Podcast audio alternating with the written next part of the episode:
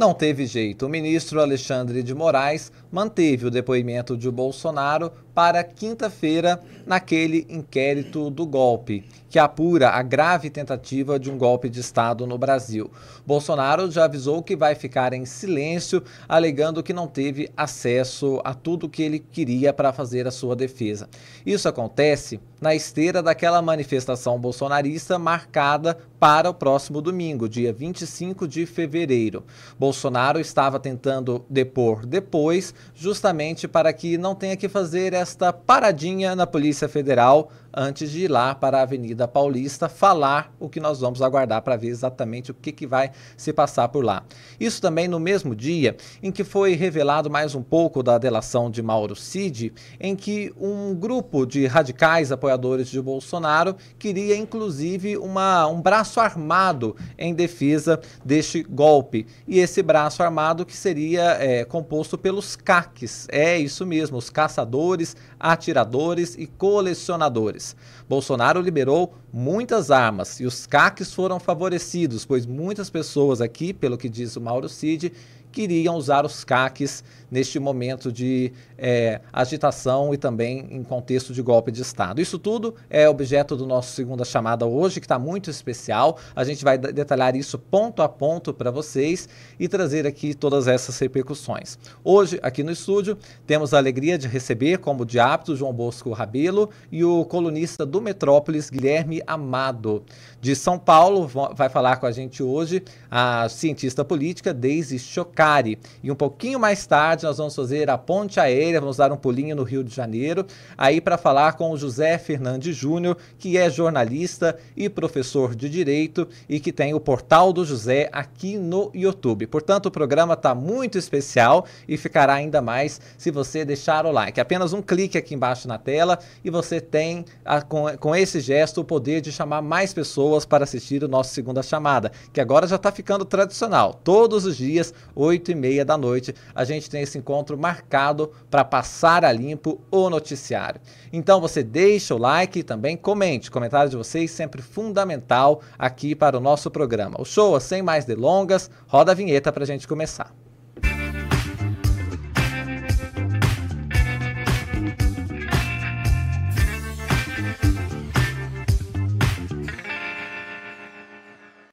Quero já cumprimentar a nossa bancada, João Bosco Rabelo, Guilherme Amado e também de São Paulo, a Deise Chocari, que está aqui conosco. Uma satisfação muito grande recebê-la. A Deise, que tantas vezes esteve aqui no My News, mas está estreando nesse novo formato aqui no nosso estúdio em Brasília. Antes de passar a palavra para todo mundo aqui comentar, eu vou pedir para o Showa mostrar um, uma ilustração do que disse o ministro Alexandre de Moraes ao negar a Bolsonaro a possibilidade de mudar a data do depoimento. Temos a imagem 1 aí, o show. Olha lá o que, que diz o ministro do Supremo Tribunal Federal. Dessa maneira, não assiste razão ao investigado ao afirmar que não foi garantido acesso integral a todas as diligências efetivadas e provas juntadas aos autos, bem como não lhe compete escolher a data e horário de seu interrogatório. Diante disso, Bosco, o Bolsonaro voltou ao Supremo, quis que eh, eh, informou que ficaria em silêncio e como ele tem esse direito ao silêncio que não pudesse ir. Mas Moraes disse que não, que ele vai precisar comparecer à Polícia Federal em Brasília. Queria seu comentário sobre essa decisão do ministro Alexandre de Moraes e a expectativa para esse depoimento que já está batendo a porta, Bosco. É, mais interessante é a insistência dele para não ir à Polícia Federal, né? Certamente porque já fez o cálculo de que isso, é, digamos assim, mancha o evento dele, né? É, vai ter que sair da, de Brasília para a Paulista com escala na Federal, né, Afonso? Então, é, isso, na véspera do comício dele, do evento democrático que ele quer fazer em nome do Estado de Direito, né? É, que não é uma coisa que se, se alinhe muito a essa ideia de não comparecer ao depoimento, né? É, de ficar calado. Tudo bem, é estratégia jurídica e tal. É, eu acho que o Moraes foi, foi direto. Me lembro que houve uma. Talvez o Guilherme possa ajudar depois, mas eu me lembro que na CPMI do golpe houve um dos, dos convocados eh, ob, obteve essa licença de não comparecer com esse argumento de que comparecendo ficaria calado. Né? que é algo absolutamente é, inaceitável, porque mesmo calado, né, a, a, presença no depoimento, a exposição, as perguntas que são feitas, né, é, aquilo traça, especialmente em CPI, aquilo traça um roteiro do que está sendo investigado, né, as pessoas tomam conhecimento. Ele agora tentou esse mesmo recurso na, né, nesse depoimento da Polícia Federal e está insistindo, né? Mas o, o, o, Moraes foi taxativo, né? É, eu acho que está certíssimo. Né? É, o Bolsonaro está fazendo esse evento também para é, se contrapor às investigações. Então ele quer mostrar número, como ele disse, quer mostrar fotografia da Paulista é, lotada dos seus, dos seus aliados, para mostrar força popular e força política, e com isso tentar intimidar o, o Poder Judiciário, no caso o Supremo Tribunal Federal. Né? É, essa atitude do Alexandre de Moraes agora já é uma demonstração de que é, é, um eventual clamor do eleitorado bolsonarista não vai mover é, decisões do STF ou removê-las, né? Então, é, mas é, um, é, o Bolsonaro passa um recibo, sim, de que o depoimento é, uma, é algo é, desgastante para ele do ponto de vista político. Ô Guilherme, a defesa do Bolsonaro fala que tem total interesse em colaborar com as investigações, mas que nesse momento vai ficar em silêncio. Eles dizem que não tive, tiveram acesso à totalidade, o Moraes disse que teve sim. É porque, claro, que eles não vão ter acesso, por exemplo, à delação do Mauro Cid, alguma coisa que está em andamento, isso não é cabível para que seja disponibilizado, né? É, o que ele, o que ele fala de totalidade é o quê? É, ele, ele queria saber o que ainda não foi revelado na investigação. Né? E não, não existe. Né? Se, é, se fosse assim, era, era melhor acabar a investigação logo e, e, concluir com o que já tem. Aliás, o que já tem já é bastante coisa contra ele. É, eu concordo com o Bosco, acho que ele não quer o desgaste da imagem de mais uma vez ter que depor três, dois dias antes de, de tentar juntar 500 mil pessoas. Vamos lembrar que esse é o número que ele quer é, na, na Avenida Paulista no domingo. Agora, é, tem uma coisa curiosa aí também, Afonso, que é a estratégia da PF de marcar todos os depoimentos ao mesmo tempo. É, é, e, e, isso é uma coisa que é, é ruim para eles, investigados, porque são, salvo engano, quase que 10, 10 depoentes. Isso. Né? Com ele, 11, pelo que eu li aqui. As Com ele, Bolsonaro, 11 é, é muito difícil que os 11 fiquem calados. Né? E se é, houver nenhuma informação aqui, apenas uma, um exercício, é, se houver uma comunicação entre as equipes que estiverem fazendo as 11 coletas de depoimento ao mesmo tempo, é, pode ter requisitos de crueldade aí, do cara virar para o Bolsonaro e falar assim: olha, Fulano acabou de dizer no depoimento dele isso, isso, isso, isso isso desnorteia um, um, um investigado e pode fazer com que algum deles é, acabe decidindo falar, mesmo tendo an antes é, pensado em ficar em silêncio. Perfeito. Ô, Deise, acabou de sair uma informação aqui de que o presidente do Supremo Tribunal Federal, o ministro Luiz Roberto Barroso, ele negou um pedido de Bolsonaro para que Moraes deixasse a relatoria justamente dessa investigação sobre tentativa de golpe. O presidente da corte entendeu que não teve ali argumentos substanciais para esse pedido de, é, mudar, de mudança né, do relator deste caso tão importante. Isso entra nesse contexto da ofensiva de Bolsonaro no judiciário é, nessa véspera dessa manifestação aí em São Paulo, né? É, Afonso, a ofensiva do, do ex-presidente Jair Bolsonaro em relação ao judiciário, ela começou já nos primeiros meses de mandato dele, né?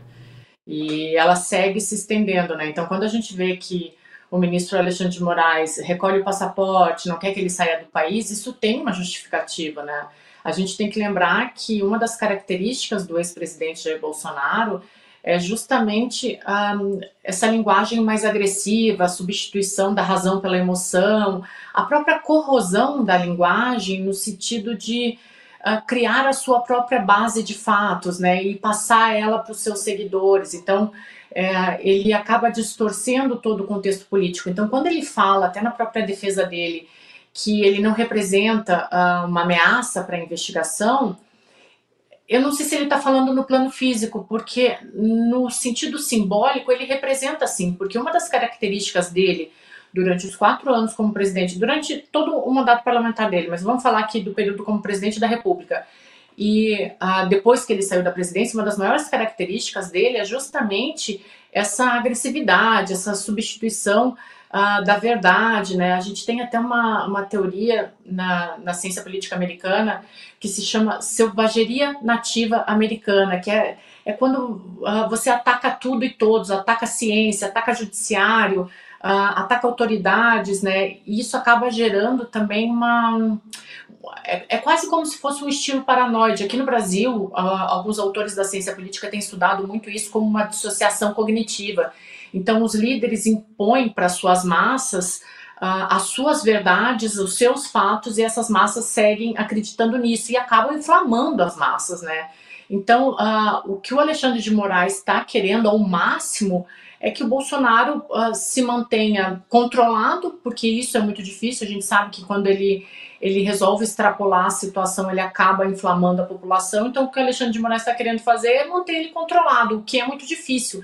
E eu acredito, inclusive, que essa tentativa dele de adiar o depoimento para a Polícia Federal antes do, do dia 25 é justamente por isso que o Guilherme falou, porque se vazar qualquer informação que alguém falou, que alguém abriu a boca, que alguém delatou, ele não vai se controlar, porque não é uma característica do ex-presidente Jair Bolsonaro a racionalidade e sim a irracionalidade. Então, o que eu vejo até agora é que todos os pontos que o, que o Alexandre de Moraes tem atacado no sentido de tentar manter coeso é justamente para evitar que essa irracionalidade venha à tona e acabe também atingindo a população. Né?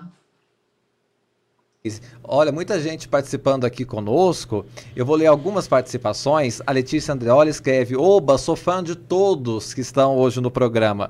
O professor André Conforte, membro ao mês, escreve: Boa noite, Afonso, Bosco e Eti Caterva. No bom sentido, não do Marco Antônio Vila. É sempre um prazer ouvir vocês. Marco Antônio Vila, que esteve aqui conosco bem recente, né, André? Temos Rafael Fonseca, do Guia dos Clássicos, escreve: Bancada espetacular. A Pamela, também citando o professor Vila, fala: o Mandrião vai ficar quieto. Ele é um valentão da internet. É o que escreveu aqui. E a Julieta Aires fez um super chat pra gente. O algoritmo, assim, consegue distribuir nosso conteúdo para mais pessoas, né, Julieta? E ele fala assim: é bom para ele, porque já economiza o banho, que tomou para ir para PF e de lá já vai para Paulista. Sofre menos. É o que ela disse aqui conosco, participando do chat. Obrigado, viu, Julieta? E você também faça o super chat, mande os comentários para a gente trazer aqui ao longo do programa. Eu queria passar para você, Bosco, explorar um pouco mais essa questão do silêncio de Bolsonaro. Esse silêncio é, pode ser bom, ruim para ele? Que sentido também o silêncio é ensurdecedor fala muito? Olha, o silêncio dele é certamente uma, uma, uma orientação do advogado, né? É falar o menos possível enquanto é, até poder saber mais, né? É, mas isso aí precisa sobreviver à técnica de interrogatório também, como disse a Daisy. É, e tem outra coisa, né, Afonso? Essa simultaneidade, é, na verdade, o que, vai, o que vai estar na Polícia Federal ali é, depondo é o Ministério do Golpe. É aquele ministério daquela reunião. É, certamente é, subtraídos os personagens que permaneceram calados. Que também é, uma, é algo comprometedor, mas num outro contexto. Quer dizer, eles não se manifestaram, não concordaram nem discordaram, mas também não, não se. É, não, não atuaram no sentido de é, denunciar aquilo, não é? Então, é, o ministério, aquele ministério da reunião do dia 5 de julho estará depondo é, simultaneamente na Polícia Federal. É um passo adiante nessa investigação, porque é, voltamos àquele ponto de sempre, né?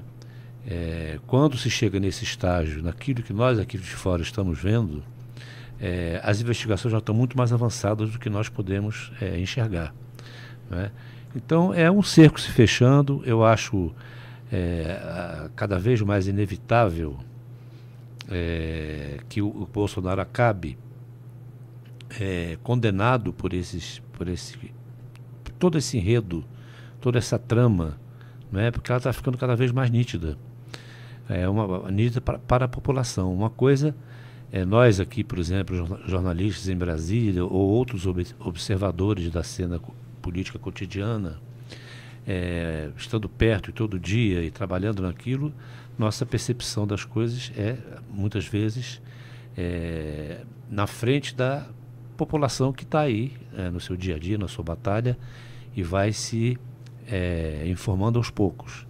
Mas aquilo que para nós é, já tinha um desenho com alguma nitidez, agora está ficando claro para a nação inteira. Uhum. Né? Então, esse, é, é, isso mostra um avanço muito grande das investigações e é, já que já permite, já autoriza a gente dizer que é, dificilmente o Bolsonaro escapa de algum tipo de penalidade. Sim. Eu não vou aqui arriscar o grau, mas o envolvimento dele nesse enredo já está bastante claro, não é? E ele, é, o silêncio dele deve estar é, tá vinculado a isso também, quer dizer, os advogados devem estar trabalhando numa estratégia de é, só falar na hora certa, reduzir tentar, os danos, é, política de redução de danos, Sim. enfim. É, mas eu acho que é inevitável é, esse, esse, desfecho para ele. Sim. Acho que esse evento da Avenida Paulista é ele está passando o recibo disso. Quer dizer, tentando fazer o que o Collor já fez, Sim. o que outras pessoas fizeram. Né? Eu até disse aqui outro dia que não da mesma forma, mas essa tentativa de mostrar força popular para se, se firmar no poder, o Jânio Quadros também fez de outra forma.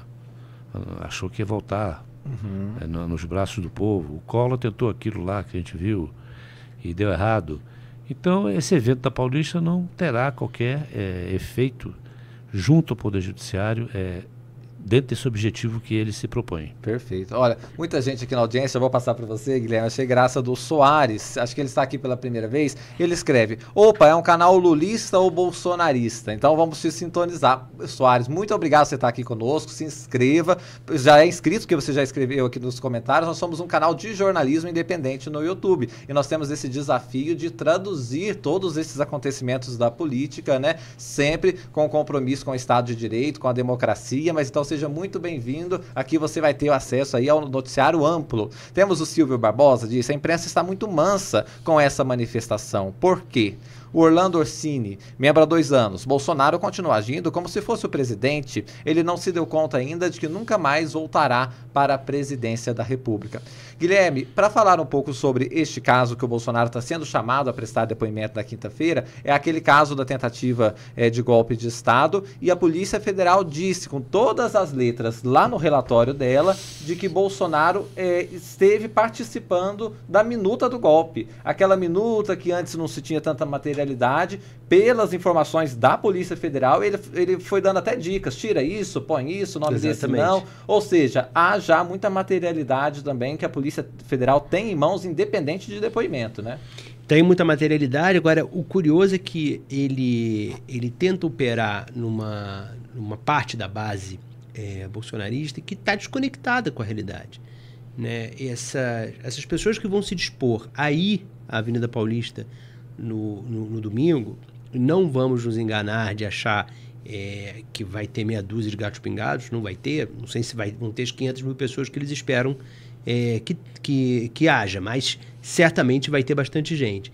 Essas pessoas, elas, é, infelizmente, sob vários aspectos, elas não estão mais na mesma página de realidade que a gente.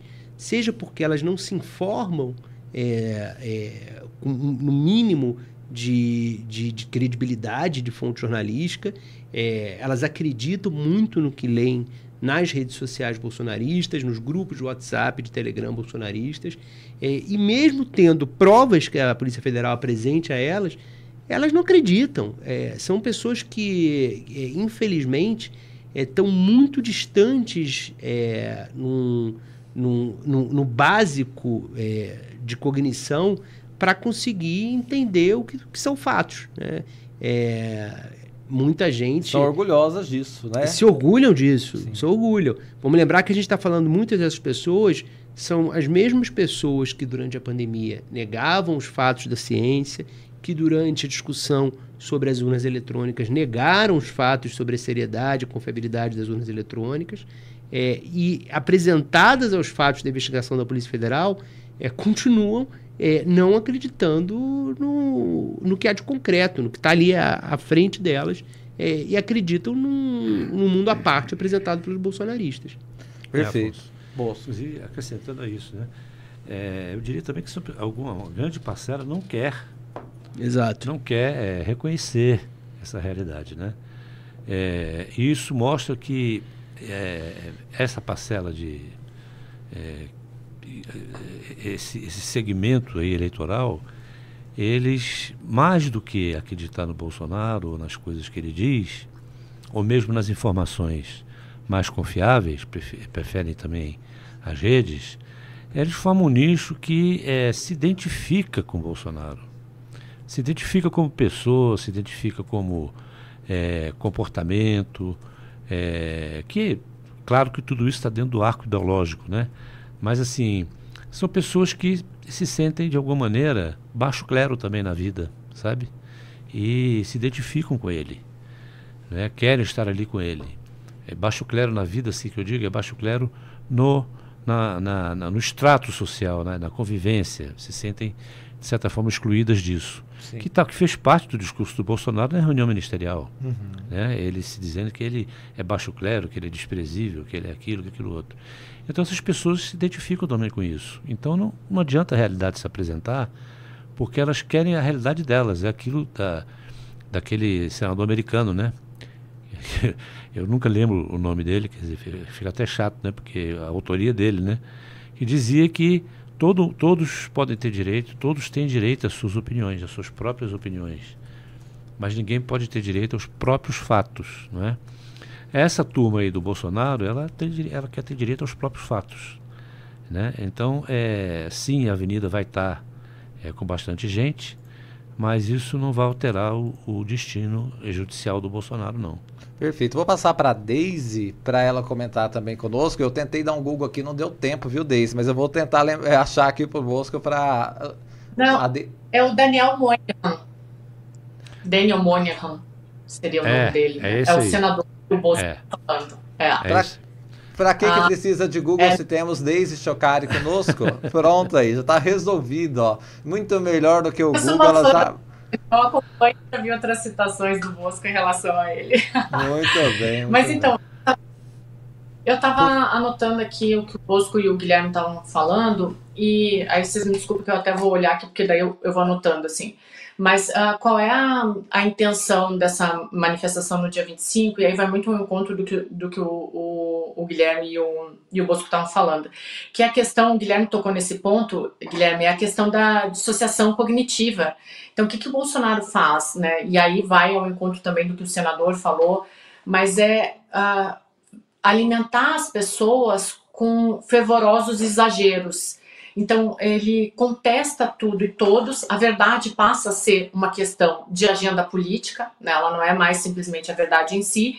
E aí ele consegue alimentar nas pessoas essa questão de que tudo que está acontecendo com ele agora é pura e simplesmente um revanchismo, porque o Lula venceu, então estão perseguindo ele, estão perseguindo os filhos. E as pessoas que vão nessa manifestação no dia 25, elas compram essa ideia, porque Aí eh, tem alguns estudos que comprovam isso, né? É, o que eu estava falando ali na, na, primeira fala é o estilo paranoide, uh, a visão alimentada por exageros, por teorias da conspiração. Então, cientistas não são mais estudiosos, eles são só um outro tipo de narrativa. Foi isso que o ex-presidente Bolsonaro fez por quatro anos e é isso que ele continua alimentando na cabeça das pessoas. Então, essas pessoas que vão lá para Paulista na, no domingo, elas estão com o sentimento de vamos defender o meu líder, o meu líder está sendo injustiçado, ele está sendo perseguido pelo STF. E acaba indo no, ao encontro desses estudos que a gente tem visto da dissociação cognitiva, porque as pessoas realmente acreditam que existe uma guerra, uma luta a ser travada, que precisam defender o ex-presidente Jair Bolsonaro. Isso ele foi construindo ao longo do tempo nas pessoas. E aí só para porque aí as pessoas falam assim, ah, mas é achismo. Não, não é. Né? Então, o Bosco já, já citou o senador aqui, mas isso tem um nome na ciência política e se chama estilo paranoide. Ou, agora, mais recentemente, com os estudos atualizados, é a dissociação cognitiva. Então, o líder vai lá, uh, coloca na cabeça das pessoas aquilo que ele quer, e como a gente vive numa sociedade uh, pós-moderna, onde é mais fácil tu apelar para a emoção e não para o intelecto, porque se tu for apelar para o intelecto, isso faz uh, você pensar muito e qualquer coisa que te exija muito, tu tende a repelir. Então eu apelo para a emoção. Olha, estão me perseguindo, é uma revanche do Alexandre de Moraes, eu avisei desde o primeiro dia. Não que não tenha lá os seus exageros do Alexandre de Moraes, e teve mesmo, mas o, o ex-presidente Jair Bolsonaro, ele apela para essa emoção em detrimento do intelecto. É o que eu estou falando aqui, é a substituição da razão pura e simplesmente pela emoção. Então é muito mais fácil acreditar nesse sentimento de revanche do que, não, olha, pera lá, mas uh, você fez discursos atacando o STF, você fez discursos atacando a ciência, uh, você foi no, no cercadinho da empresa falando que a, PF não ia chegar de jeito nenhum nos teus filhos, então eu apelo para emoção. E é esse apelo à emoção que ele espera no dia 25. Só que uh, o tiro também pode sair pela culatra, né? Porque a Michelle Bolsonaro agora, ela cancelou a turnê dela pelos Estados Unidos, porque justamente existia um receio de que ela pudesse falar alguma coisa que comprometesse o presidente na operação da PF o dia, o dia 25 também vai ter que exigir muita cautela, porque não é uma característica do ex-presidente Jair Bolsonaro a racionalidade, né? Então vamos esperar para ver. Desde uma pergunta, é, e nesse fenômeno da dissociação cognitiva, é, eu imagino que esse afastamento da, dessas pessoas do contato com realidades diferentes, seja porque não leem mais jornalismo profissional, seja porque romperam com, com os amigos que pensavam diferente, é, isso eu acho que só aprofunda o abismo que eles estão metidos, né?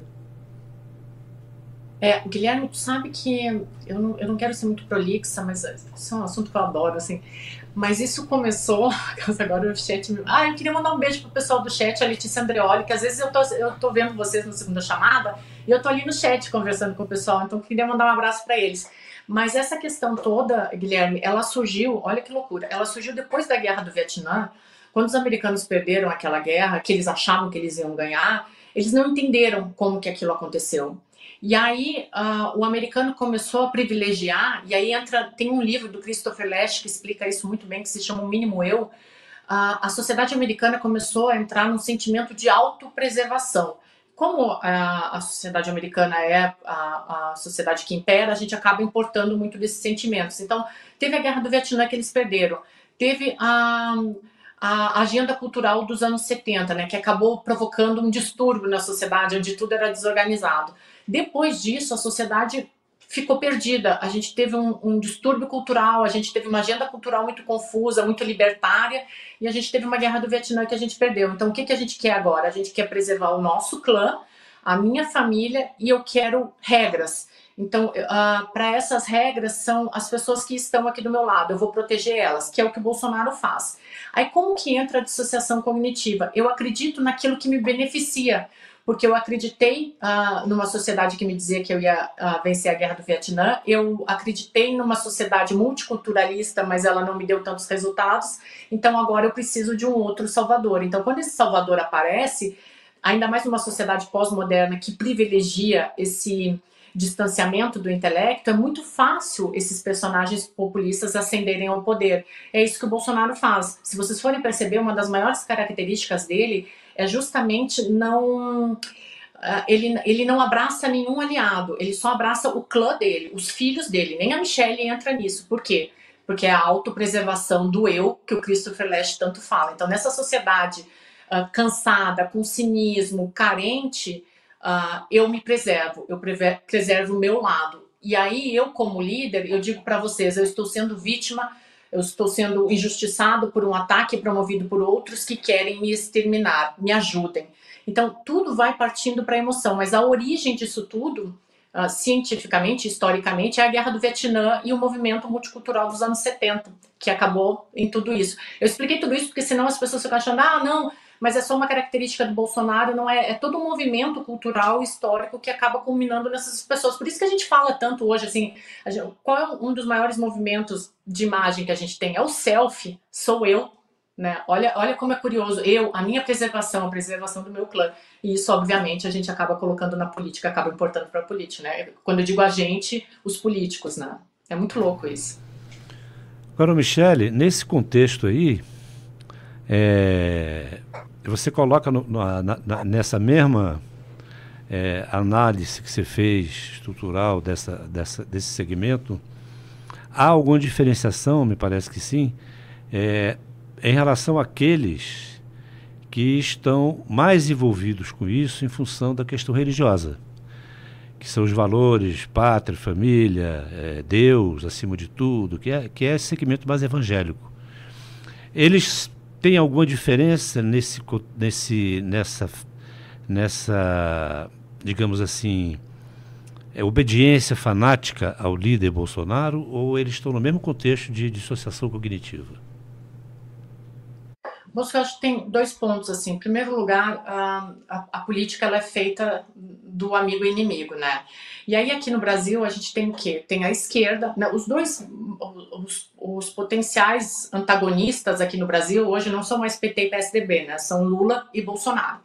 Aí o que que acontece? Uh, qual é o surgimento do PT de Lula, né? Da esquerda? São as comunidades eclesiais de base Uh, são os católicos, né? É a, a comunidade católica da, da USP, né? Eu não vou entrar nas outras questões do Tucarena, enfim. Mas os católicos, historicamente, sempre ficaram do, do lado da esquerda, porque a esquerda surgiu nas comunidades eclesiais de base, né? Os evangélicos até então tinham alguns líderes que, se a gente for pensar nas últimas campanhas, eles até ascenderam, porque a, a, a religião, conforme ela foi ganhando força no Brasil, ela evidentemente ascenderia ao poder, né? Como a gente vê outras, outros organismos sociais, né? Que é pauta para uma outra conversa. Mas a igreja evangélica tentou ali de vez em quando, se vocês lembram em algumas campanhas, o Silas Malafaia, o próprio Major Olímpio, né? Eles foram ascendendo nas pesquisas e foram, no caso do Major Olímpio, eleito senador, mas nenhum deles conseguiu reunir um, essa extrema direita e nem os setores religiosos. O Bolsonaro conseguiu. Uh, no meu mestrado, isso já faz uns 15 anos, vai, eu, eu estudei uh, as eleições municipais brasileiras e como que as igrejas interferiram. E era muito nítido isso, a igreja evangélica sempre do lado da, da direita, da extrema direita, e a católica da esquerda. O Bolsonaro veio e conseguiu reunir todos esses setores em torno dele. Então, ele acabou alçando a um posto privilegiado a igreja evangélica. E aí, uh, some-se a isso, a Michele Bolsonaro, e toda essa questão antagônica que parece que tem que ter na política, né? Ah, você é meu inimigo, você pensa diferente de mim, ficou os evangélicos do lado do, do Bolsonaro, com toda a, a, arquitetura que ele fez em torno da extrema-direita, e os católicos do lado da esquerda, né? Tem a dissociação cognitiva? Tem, Bosco, mas no caso dos evangélicos, eu acredito que ela vem muito mais através do medo. Tá? Tem uma massa bolsonarista que vem através dessa massa dessa dissociação. Mas uh, os evangélicos estarem do lado do, do, do ex-presidente Jair Bolsonaro tem muito a ver com medo. E aí tem muitos estudos que analisam o, os discursos de líderes evangélicos, por exemplo, Silas Malafaia, como ele lida com medo. Se você não defender o, o nosso líder, uh, você vai para o inferno. Isso tem registros, né, em estudos científicos de análise de discurso. Uh, a esquerda quer trazer o comunismo para o Brasil. Então, quando a gente fala da religião no Brasil, vem muito mais a questão do medo e não da dissociação cognitiva. Sim, perfeito. Daisy, perfeita a sua colocação, muita gente participando aqui conosco, muita gente te elogiando. A própria Letícia Andreoli, que você fez referência, mandou um grande beijo para você e para todo mundo aqui da audiência. Julieta Aides também complementa. O, ele fala assim: o atacado por essa dissonância cognitiva, quando tudo dá errado, ao invés de se voltar para a realidade, ele dobra a aposta e começa a criar justificativas. Daí o Lula morreu e tem um sósia e por aí vai, né? Ô Deise, nós combinamos de te liberar um pouquinho mais cedo hoje, porque você está trabalhando desde muito cedo. Então eu vou pedir, antes de te liberar, para o show mostrar o livro que você tem aqui conosco na coleção My News Explica. Tá aí na sua tela, olha, Fake News na Política. Você pode adquirir os livros pelos Infopoints, não precisa pagar nada por isso. Você é membro do My News, vai lá no nosso sistema e troca pelos Infopoints. É um belíssimo livro escrito pela Deise Chiocari e pelo Rodrigo Prando, que também tantas vezes é nosso parceiro aqui do My News. Então fica o convite para você você pode adquirir o livro e também trocar por Infopoints, que é a moeda virtual do My News. Daisy, vamos dividir a tela. Olha como vai ficar bonita agora a nossa tela aqui no Segunda Chamada. Nós vamos fazer a Ponte Rio-São Paulo. Vamos dar um pulinho lá no Rio de Janeiro com o José Fernandes Júnior, que é, é, professor de Direito, jornalista e tem o portal do José aqui no YouTube, que é um grande sucesso. Inclusive, é ganhador do Prêmio Best. Nós vamos liberar a Daisy agora e já chamar o professor José para estar com a gente. Daisy, muito obrigado e a gente se encontra em breve aqui no My News. Um beijo, gente. Adoro todos vocês. Sou fã, viu? Tchau. É Muito Tchau, obrigado. É isso aí, nós estamos, uh, temos a alegria de receber o professor José Fernandes Júnior, do Portal do José. Professor, queria agradecer o senhor pela presença sempre aqui conosco no My News, é uma satisfação muito grande. A gente tinha uma pessoa participando aqui no chat e ele disse uma coisa interessante. Ele, ele é o mesmo que perguntou se o nosso canal era bolsonarista, era lulista, e aí no final ele fez uma colocação que eu achei bem interessante. Deixa eu ver se consigo achar. É o Soares, ele fala: a mídia progressista está em ascensão, tem futuro, é a chamada mídia independente. Então é importante que essa, esse contato que a gente faz com outros canais de YouTube, outros influenciadores, se intensifique cada vez mais para que a gente possa justamente combater essa dissonância cognitiva toda, né? Queria já passar a palavra para o senhor perguntando um pouco sobre este depoimento de Bolsonaro, não só dele, mas de mais 10 outras pessoas que terão que prestar depoimento à Polícia Federal naquele inquérito de golpe de Estado. Bom, boa noite. Vocês estão me vendo aí direitinho? Tá sem som. Áudio, tá Nós não estamos também? conseguindo te ouvir. Acho que está com ah, algum isso. probleminha no som, José. Não, não, não, é um pequeno ajuste. Agora sim, por favor.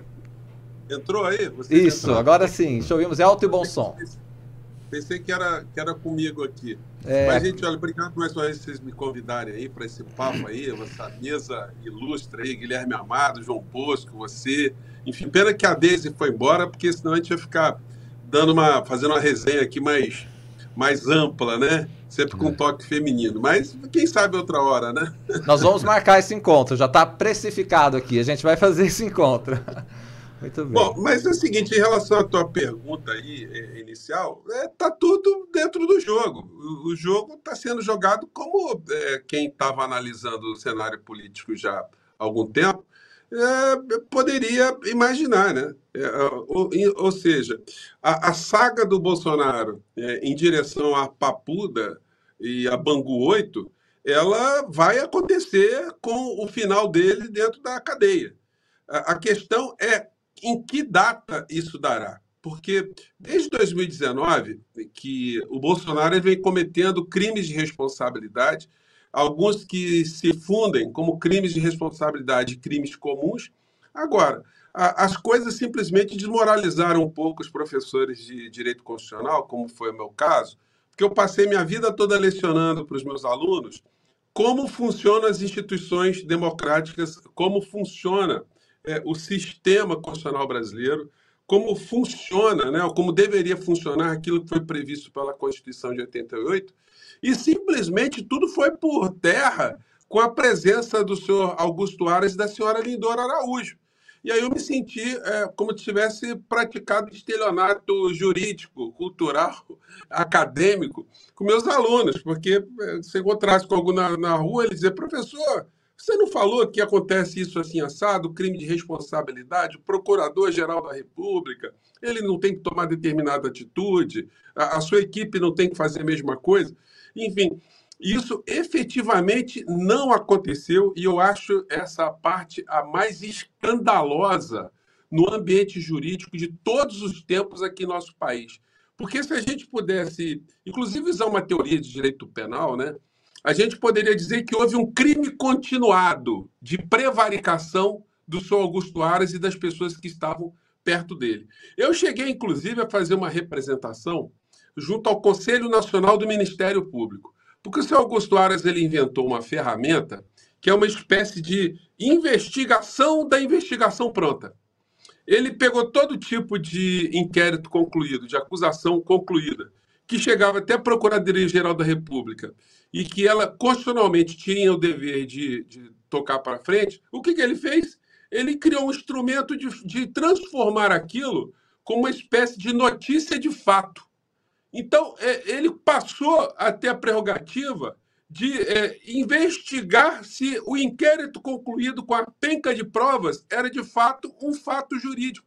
Isso foi a maior aberração. Isso para tentar é, ficar excluído né, do crime de prevaricação. Agora, a coisa foi tão demoníaca, já que nós estávamos falando agora mesmo né, de, de mistura de religião com política, foi, foi tão demoníaca que o crime de prevaricação é um crime que tem uma pena muito baixa no Código Penal.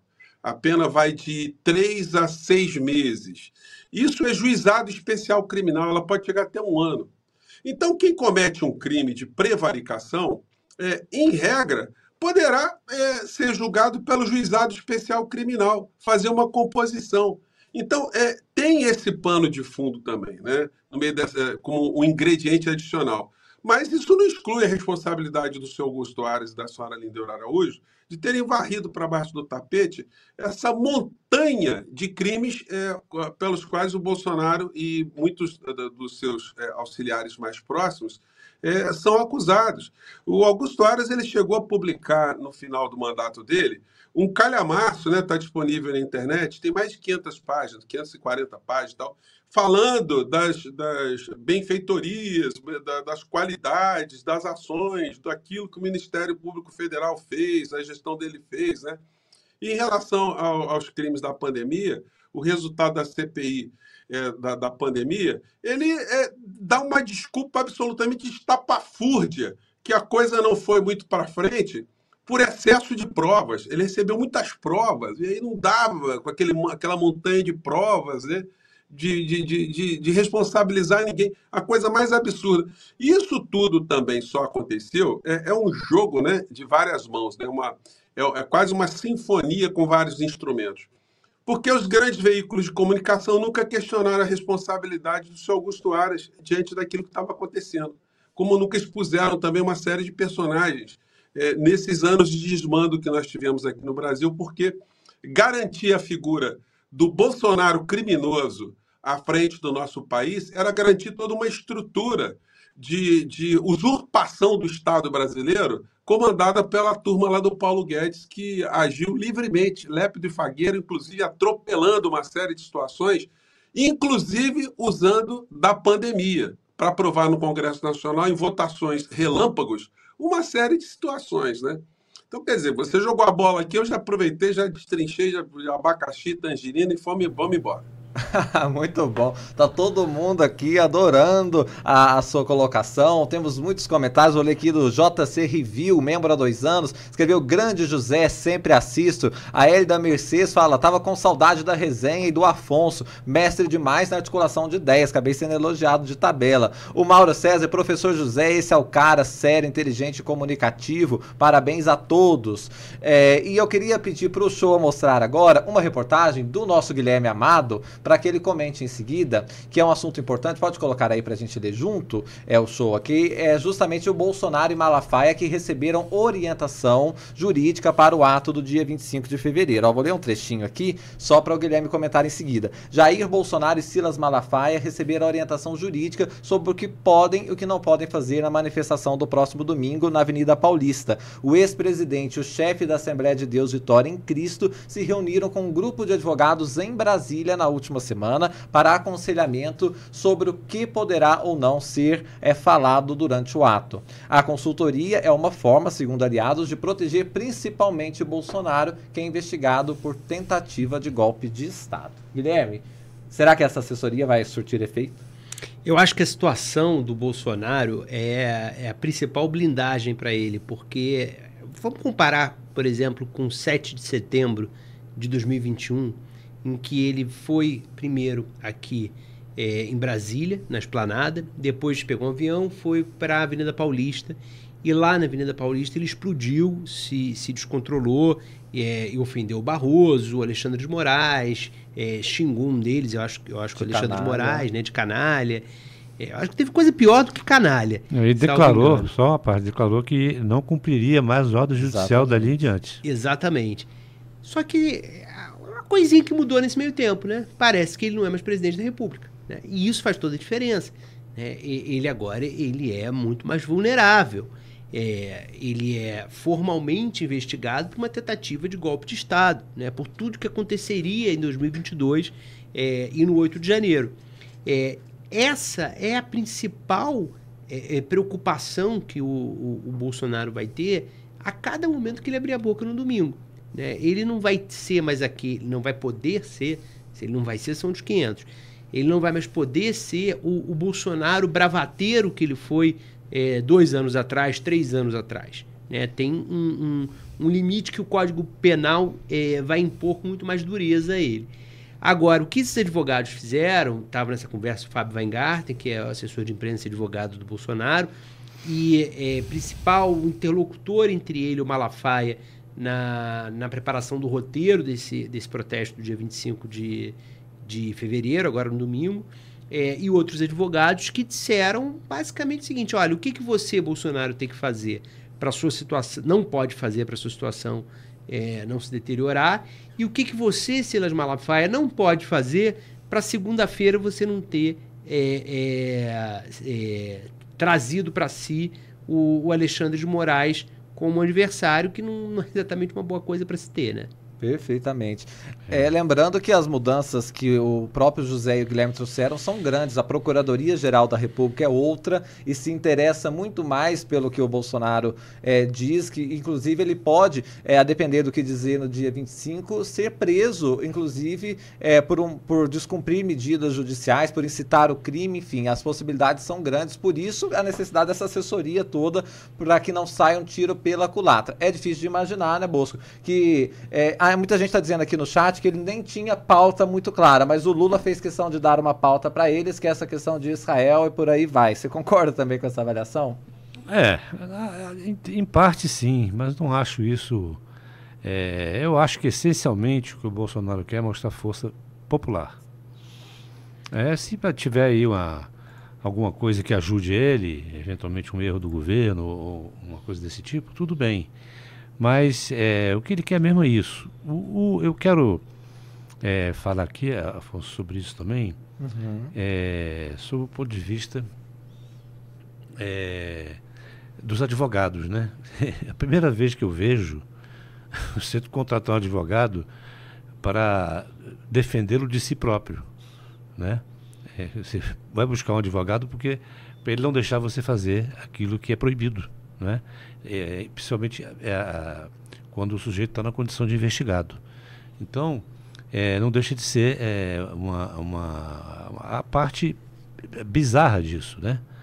Quer dizer, ele é, vai ter que entrar ali pisando em ovos, né? Por isso que eu digo, é, só vale a pena para ele, para ele obter a imagem, a imagem da Avenida Paulista. É na suposição dele, na ilusão dele de que isso pode é, ajudá-lo é, é, é, contra essa, esse avanço das investigações e aquilo que ele considera uma perseguição do judiciário, né? É, não vai, na minha, acho que a Lava Jato já mostrou, embora com um gap aí imenso, não é, é, mas mostrou que o judiciário é, não vai se dobrar o clamor popular. Se dobrou lá na Lava Jato, quer dizer, ficou quieto, mas mais na frente fez a revisão. É, então, essa, essa, coisa do clamor popular, é, eu acho que as provas estão sendo muito contundentes com relação a ele, né? E eu também tenho, tenho a mesma dúvida, do, a mesma desconfiança do Guilherme é, sobre o silêncio de alguns dos outros depoentes. É, me parece muito difícil que um, um perfil como o do Augusto Heleno se mantenha quieto. A gente viu na CPMI o advogado toda hora segurando para ele parar de falar, né? Porque já estava combinado que ele ia ficar mudo. Sim. E ele não conseguiu ficar. Né? Esse Augusto Heleno, por exemplo, é um perfil difícil de você, é, de ele se, se manter calado quando, quando questionado. Uhum. Né? E ele é, um, ele é um, um, uma caixa preta desse processo todo, seria uma dúvida. É. Eu quero passar para o José comentar essa reportagem da coluna do Guilherme Amado, só antes uma brincadeira que fizeram com o seu sobrenome. Guilherme, disseram assim, o Mauro César escreveu Guilherme e professor José, amados por todos nós. Não, então tá muito tá bem certo. aí. Vamos, queremos ouvir o José sobre essa matéria da assessoria jurídica que Malafaia e Bolsonaro estão buscando nesse momento crucial antes da manifestação. Rapaz, eu queria ser um mosquitinho para estar nessa reunião olhando de longe, assim, né? Porque você imagina só, o, o Bolsonaro, o Malafaia e os advogados, né? Aí o, o, o Bolsonaro, assim, todo ressabiado, perguntando: Mas, doutor, eu vou poder dizer para o Alexandre de Moraes que ele é um canalha? Não, não, isso não vai poder dizer, não, presidente. Eu vou poder xingar os ministros do Supremo Tribunal Federal? Não, também não vai poder, não. Eu posso dizer que o Lula foi eleito com urnas fraudadas? Não, isso também não pode, não. Então, o que, que eu vou poder dizer nessa, nessa manifestação que eu estou convocando? Ah, faz, canta, diga um poema lá, alguma coisa do tipo, ai, blau, blau, meu ursinho blau, blau de brinquedo. Vou te contar um segredo. Ela não quer mais me amar. É o que vai sobrar para ele.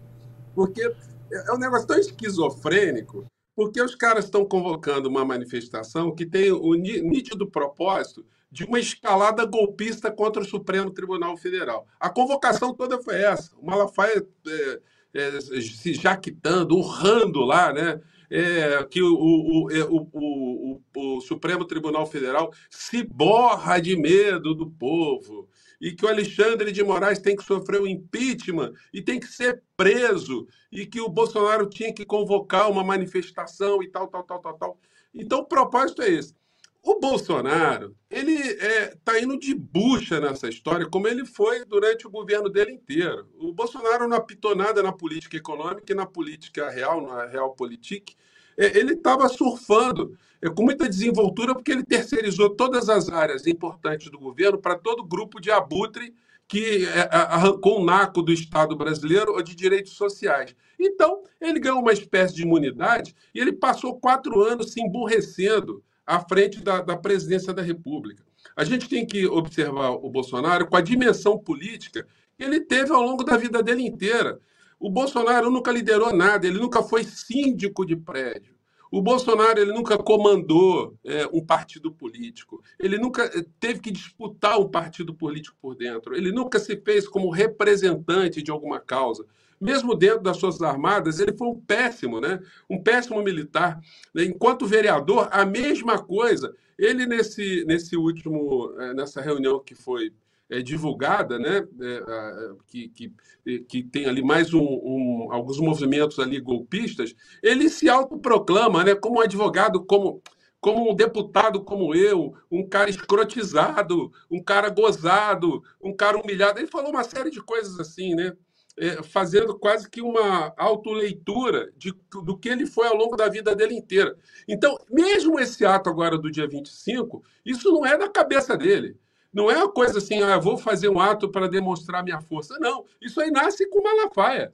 O Malafaia que está é, fazendo esse tipo de, de ato justamente para fazer esse tipo de pressão contra o ministro Alexandre de Moraes, contra o Supremo Tribunal Federal. Pelo Bolsonaro, ele, ele ficaria aguardando aí os, os desdobramentos do, dessas coisas todas com seus advogados. Ele sabe, pela leitura que ele tem, e pelo, por aquilo que os advogados já disseram para ele, e por aquilo que ele sabe que ele fez, que ele vai para a cadeia. Então, a, a, a, situação é tentar fazer alguma coisa para conseguir escapar é, desse destino dele que está inescapável. Como eu disse para vocês, agora a questão é, é de, de tempo, né? Porque irá acontecer. E tudo aquilo que a gente vê das instituições hoje, a gente percebe assim que tem um jogo de xadrez muito sofisticado.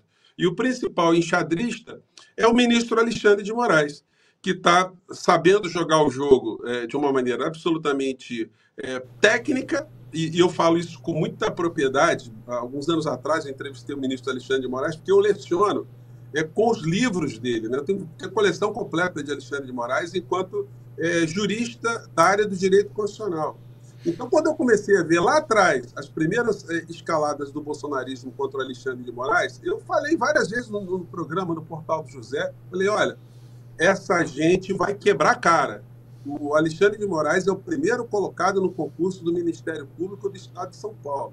Depois ele foi é, é, o que já é, na, na, atuação dele como membro do Ministério Público já exige uma série de situações porque ele já entrou ali para no combate a, a, a, na área criminal e depois ele é, é, alçado à condição de secretário de segurança é, do Estado de São Paulo que também é uma é uma estrutura extremamente complexa. O cara ser secretário de, de segurança da, é, do Estado de São Paulo, em termos quantitativos, em termos, em termos de mobilização, em termos de homens, em termos de, de número, é maior do que a Inglaterra. O, o, cara comanda a área de segurança da Inglaterra. Então não foi pouca coisa. Então, é, e um, um, conhecedor, uma pessoa que conhece a Constituição como, é, como poucos né, no Brasil. Então, é, se confrontar com o ministro Alexandre de Moraes nunca é, foi uma, uma, boa, é, uma boa medida dessa gente. E agora eles estão vendo que, é, depois de tudo que eles fizeram, eles não conseguiram fazer um golpe, não conseguiram é, provocar uma ruptura institucional. Agora eles não têm mais alternativa. Agora é aguardar o impacto e para Bangu, Bangu 8 ou para Papuda. É disso que vai acontecer. Ô, José, o pessoal está escrevendo aqui, ó, a Elida Mercedes, o desejo dela, Guilherme, é lá, já já teremos acesso ao vídeo da reunião do Bolsonaro com essa assessoria jurídica. Acho que esse não, viu, Elida? Esse vai, vamos ficar não sem sei, do jeito que eles são espertos, eu já não duvido mais nada, pois é, entendeu? É, exatamente. Pode ser que tenham gravado e depois se ache no computador, né? É. Mas a Julieta Aires escreve assim, meu ursinho blau blau, anos 80 na veia, brincando aqui com o José. O Antônio Vasques fez um superchat dizendo, Bolsonaro expulso expulso aos 31 anos. É, Bolsonaro é, só brincando com você sobre o ursinho Blau Blau que você cantou aqui, o povo adorou. E o Antônio Vasques, José, disse assim: Bolsonaro expulso aos 31 anos e aos 33 reformado, falando também sobre essa questão da trajetória dele no Exército. Tem uma coisa muito grave que eu quero que o show mostre agora, que é uma reportagem do jornal o Globo, que nos ajuda a entender a questão dos CACs e daquela liberação em massa de armas que aconteceu no governo Bolsonaro. Temos aí a reportagem, show, perfeitamente, olha lá. Cid disse à PF que grupo de radicais ligados a Bolsonaro era a favor de braço armado em plano golpista. Em depoimento, ex-ajudantes de ordens, pode deixar mais um pouquinho, sou. Em depoimento, ex-ajudantes de ordens é, afirmou que ex-presidente pressionava aliados para identificar uma suposta fraude nas urnas que nunca foi comprovada. Guilherme, muito grave isso e nos ajuda a entender um pouco essa questão dos CACs, que são caçadores, atiradores e colecionadores. Estavam armados e o grupo mais radical ligado ao Bolsonaro queria chamá-los nesta nesse contexto golpista. Não dá para a gente dissociar a escalada armada que houve durante o governo Bolsonaro e a provável, é, o provável desfecho que a gente é, já via ao longo do, principalmente a partir de 2020, né, quando o governo vai se radicalizando mais e mais e mais, a gente via que o desfecho seria uma tentativa de golpe em algum momento, se ele perdesse nas urnas, né, como aconteceu. E eu me lembro bem do, do Celso Rocha de Barros, né, é, cientista político, articulista na Folha, ele escreveu muito bem, é, salvo engano, em 2022, no início, é, o golpe vai ser armado. É, e é isso, a expectativa era que os CACs, é, claro que não dá para a gente generalizar todos os CACs, é, mas esse segmento mais radicalizado que teve acesso a armas graças à flexibilização que o Bolsonaro é, implementou ao longo do governo, é, participaria politicamente de uma empreitada golpista. A expectativa era essa. Né? E nessa semana, aliás, na semana passada, eu publiquei na, na coluna uma, um diálogo que o, o general Braga Neto teve com uma leitora da coluna em Copacabana, no Rio, que abordou ele, é, ele numa manhã, numa manhã de quinta-feira, depois da quarta-feira de cinzas, e aí falou assim, ah, você é o aquele do governo, né?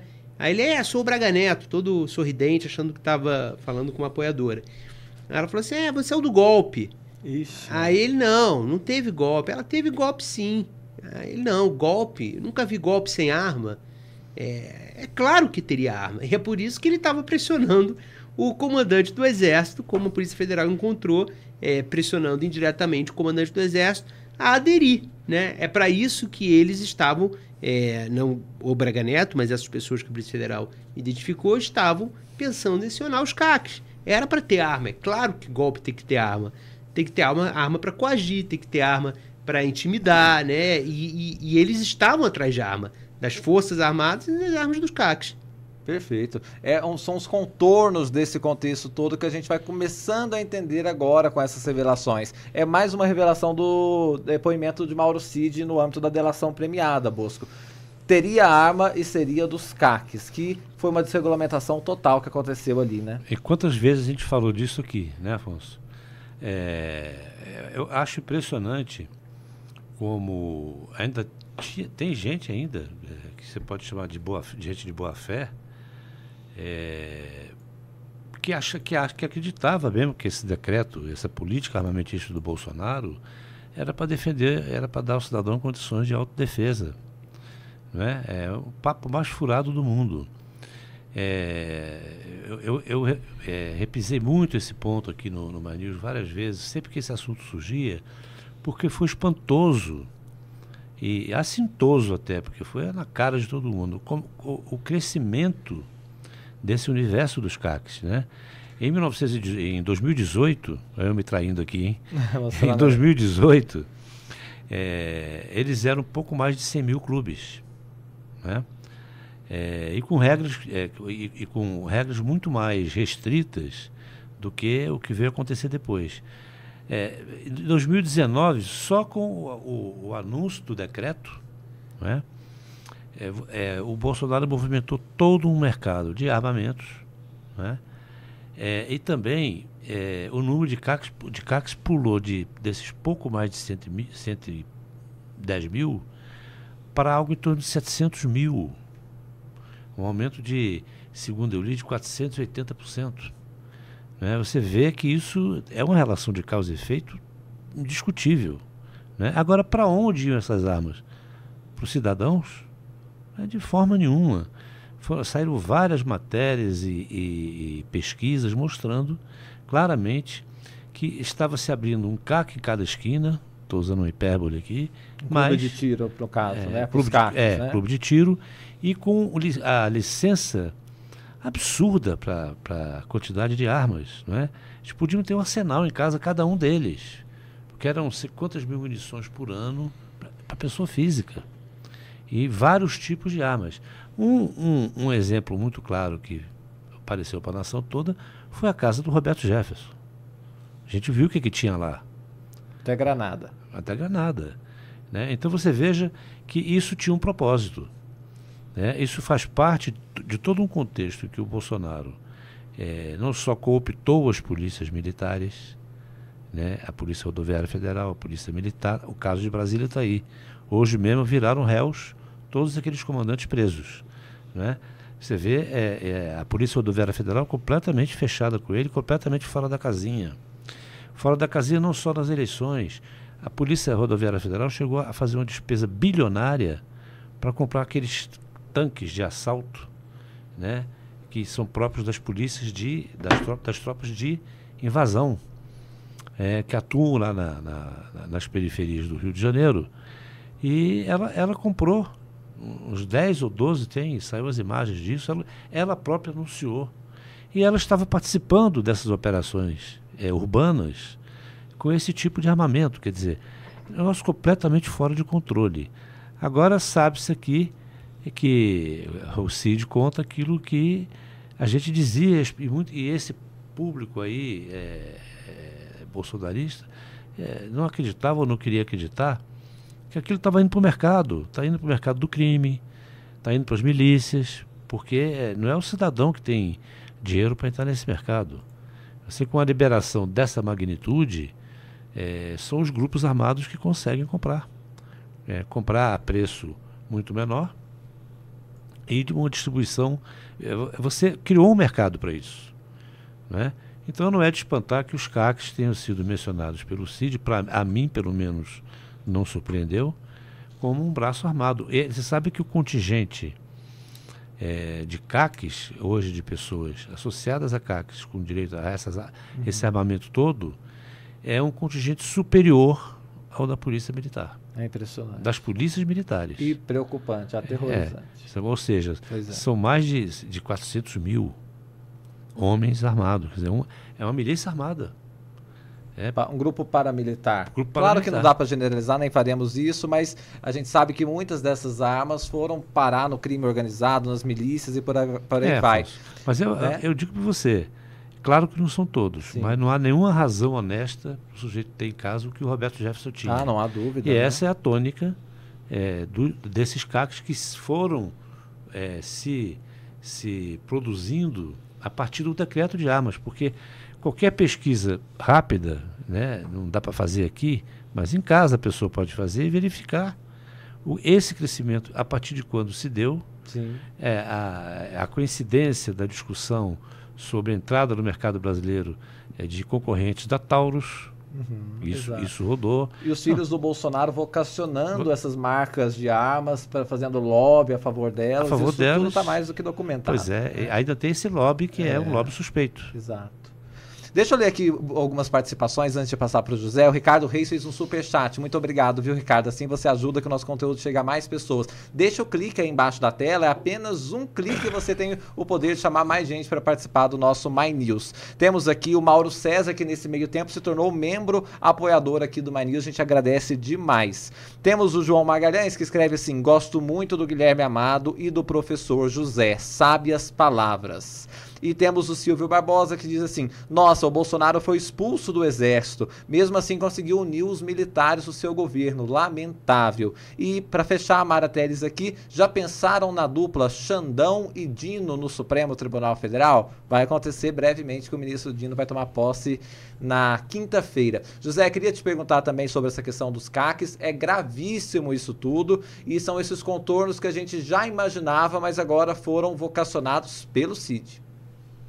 É, não tem, tem algumas coisas né, para a gente recordar. É, se a gente pegar um fragmento daquela reunião é, famosa do, do, do, Bolsonaro, enfim, que, onde ele falava mais palavrões do que qualquer coisa, ali fica bem explicitado qual era o propósito de se ter milícias armadas aqui no Brasil. Não era para autodefesa, era para uma função política, né? De montar um esquema para reagir contra uma suposta ditadura que poderia acontecer no Brasil. Ele repetia aquelas insanidades, aquelas imbecilidades elevadas à enésima potência, que um povo armado jamais será escravizado, que a primeira coisa que as ditaduras fazem é desarmar a população. Então, é, aquela reunião ela já serve para linkar com essa declaração é, do CID para mostrar o propósito, né? A, a, ideologia, o que estava por trás de algumas ações que o Bolsonaro realizou nesse campo. Tem uma outra coisa também que eu acho que seria interessante, eu não sei se a grande imprensa vai se ocupar disso em algum momento, ou se existem dados é, disponíveis, mas o que teve aqui no Brasil de ocorrência de CAC que fez é, notificação na polícia, de perda de arma, perda de munição, ou de furto de arma e furto de munição, é um negócio escabroso, é um percentual assim elevadíssimo. E aí você é, imagina como o, o, o, a sociedade foi é, irrigada ali com armamentos de todas as espécies e uma boa parte desses armamentos simplesmente foram furtados. Então o cara tem a coleção de armas, de repente furtam a coleção de armas do, do, do indivíduo e não são poucos casos, não. Evidentemente, esse tipo de é, comportamento criminoso é, é, mostra né, que boa parte desse arsenal que foi jogado é, aqui no Brasil foi parar na mão de criminosos, é, com todas as flexi flexibilizações possíveis. Né? Então, essa é uma questão que até hoje o Exército Brasileiro, as autoridades, ainda estão tendo algum, é, é algum milindre para lidar com isso. Quando o Bolsonaro lá atrás ele baixou um decreto é, que é, possibilitava com que as armas, né, e mais do que as armas, as munições não pudessem ser rastreadas, aquilo foi um escândalo violento. Aquilo acarretou resultado morte de muitas pessoas, aquilo vitaminou essa distorção de uma maneira geral. Né? Eu queria comentar outras coisas, que queria voltar aqui uma, uma questão que o, que o João Bosco levantou sobre o, os depoimentos do, dos é, implicados aí no meio dessa história toda com o Bolsonaro. A gente pode cravar aqui, a gente pode dar uma de mãe de Ná. Eu tenho certeza absoluta que todos os indivíduos que irão depor essa semana, no dia 22, que foram colocados para prestarem depoimentos de forma simultânea, todos ao mesmo tempo, e com delegados estruturas separadas, né? Todos eles podem cravar aí, irão fazer o uso do direito constitucional de permanecerem calados, inclusive o general Heleno vai entrar mudo e vai sair calado. Agora, qual é o, o prejuízo é, para é, o pro processo todo, para a acusação? Nenhum, porque as provas todas já estão mais do que sacramentadas. Tudo que eles pudessem dizer ali, nessa fase do inquérito, só serviria mesmo para causar um prejuízo para essas criaturas. É, a gente tem que lembrar também que, como as denúncias não foram oferecidas, então, na medida que a Procuradoria-Geral da República ofereça a denúncia, aí eles vão ter uma nova oportunidade para poder falar novamente. Mas, do ponto de vista moral, é uma situação absolutamente é, desmoralizante para essas criaturas todas que sempre se arvoraram de dizerem a verdade, de serem corajosos, de serem destemidos, e de nunca esconderem nada, e, e de serem muito virulentos, né? muito, muito machões, enfim. Nesse momento estão todos como gatinhos gordos castrados. Todo mundo miando baixinho, miando bem, bem suavezinho, porque está todo mundo tremendo de medo. E eles estão vendo agora que a, as consequências é, virão de uma forma mais intensa. Né?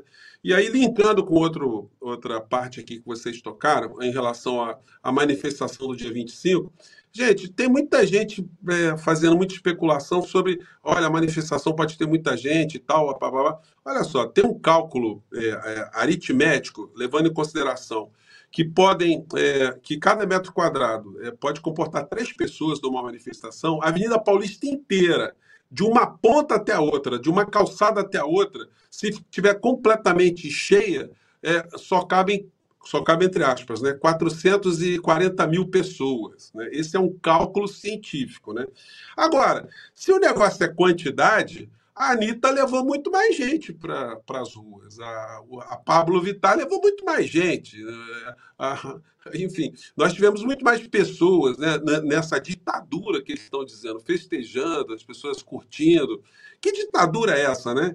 Que um evento popular, um evento é, artístico, vamos dizer assim, ou carnavalesco, leva muito mais gente do que eles estão pensando em, em levar, né? Ou que eles acham que vão levar. Eu acho que o sonho do Malafaia era ser uma Anitta, né, para levar é, gente como Anitta.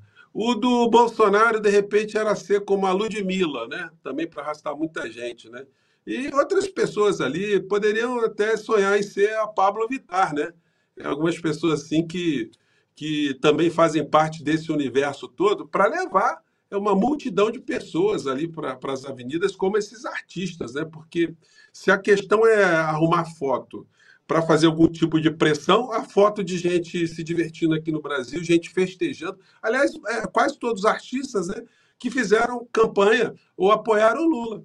Então, enfim, é, não dá para ter medo desse tipo de evento do dia 25, não. Eles é que têm que ter muitas preocupações aí, porque poderão ter, inclusive, decisões judiciais que acelerem a ida de alguns deles para Papuda ou para Bangu 8. Muito bem. E essa ofensiva do Bolsonaro contra o Moraes tem um novo capítulo. Veja isso, José e Bosco. O Coluna do Guilherme Amado publicou, e o show vai mostrar aí, esta manchete. Contra Alexandre, defesa de Bolsonaro tenta anular caso das joias. Ação no STF para anular decisões e provas foi apresentada por advogados de Bolsonaro. Olha curioso. Em nome do Progressistas, partido inclusive de Arthur Lira e Ciro Nogueira. Carmen Lúcia é quem vai decidir. Conta um pouco mais pra gente, Guilherme. É, só, o, os, só os partidos não, mas os partidos são das poucas pessoas, é, personalidades jurídicas que podem apresentar essa DPF, que é ação de descumprimento de preceito fundamental. E qual é o preceito fundamental que é, eles dizem, os advogados representando o PP, dizem que o Alexandre de Moraes descumpriu? Ele teria iniciado a investigação das joias por meio de uma petição e não de um inquérito o que fez com que a PGR não fosse ouvida. É, e quando a PGR se manifestou, a PGR disse que o caso deveria correr na Justiça Federal de Guarulhos, é, em virtude de ser o aeroporto por onde as joias entraram, indevidamente, e não no STF. É, e aí listam que seria uma série de irregularidades, né, de ilegalidades decorrentes dessa escolha do, do Alexandre de Moraes. Carmen Lúcia é quem vai decidir. Agora, a tendência é que se repita, Afonso, o que a gente viu na decisão do Barroso, que você leu agora há pouco. Uhum. Né? O, os ministros do STF, é, com exceção do André Mendonça e do Cássio Nunes Marques, eles estão, o, o, os outros todos, eles estão quase sempre chancelando a atuação do Alexandre de Moraes. Então é muito difícil que a Carmen Lúcia decida é, é, de uma maneira diferente, tem uma visão diferente da do Alexandre de Moraes nesse assunto. É, mais uma vez, deve ser um tiro na água da defesa do Bolsonaro. Agora, um, um, uma tentativa, porque vai que caísse lá no. graças ao algoritmo do, do STF caísse na mão do André Mendonça ou do Cássio Nunes Marques, né? Poderia ter um entendimento diferente. Muito bem é. observado. Temos, tem os 20% dele no Supremo Tribunal Federal, como é. eu dizia. É, Bosco, é, é, tem o caso das joias também, tem tanta coisa que a gente acaba se esquecendo. quem vai poder falar melhor disso para a gente é, o, o, o professor. Exatamente. Mas eu aqui, como leigo, quero dar. Pode, não, não, não vai adiante, até porque eu acho que é um papo furado do cacete esse aí, né? Porque. Quem trouxe as joias foi um ministro, não é? Bento Albuquerque. Quem, quem trouxe também foi o, o, o, ajudante de ordens do presidente da República. É. Não é? É, a, a, passado esse tempo todo, todos esses episódios, agora que eles se lembraram de que talvez não pudesse, porque eu, eu acho que ali, ali, até me lembro que o Moraes contornou mesmo essa questão da PGR, porque, como disse aqui o José, o Ara estava é, realmente é, com toda a corda, né? Mas eu acho um papo furadíssimo.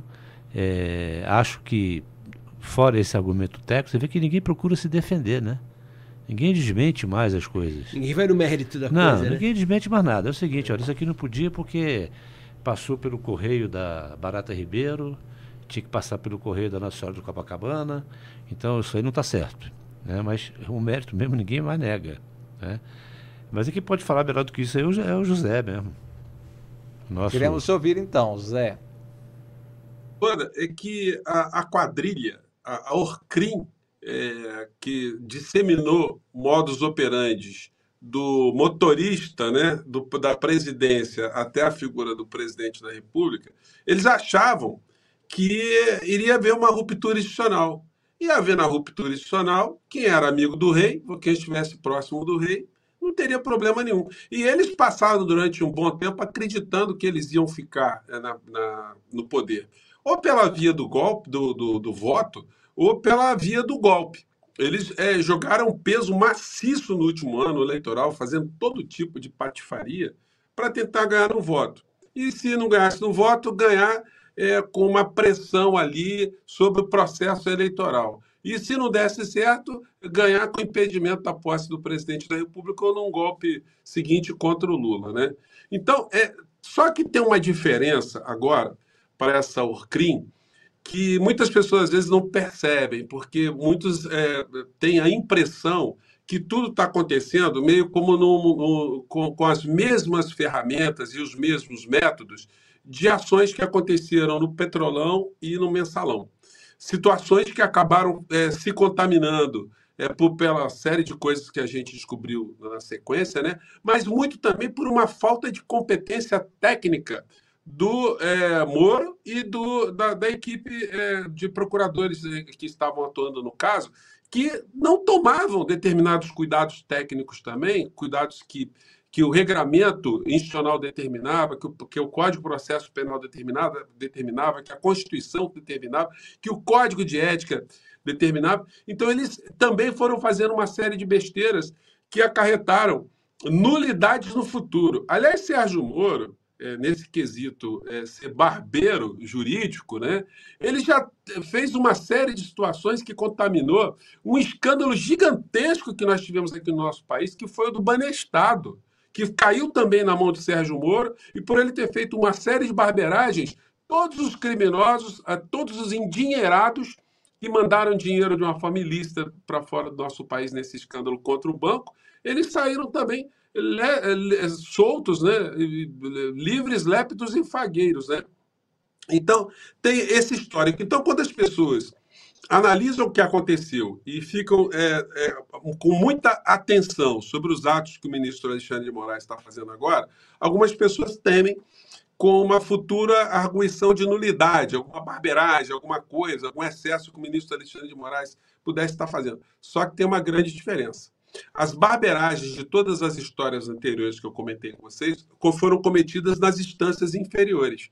E essas barbeiragens, elas podem ser corrigidas pelas instâncias superiores. Só que tudo que está acontecendo agora no bojo dessa história que envolve a, a Orcrim do, do Bolsonaro é de caterva, né? É, já estão esses processos todos na última instância.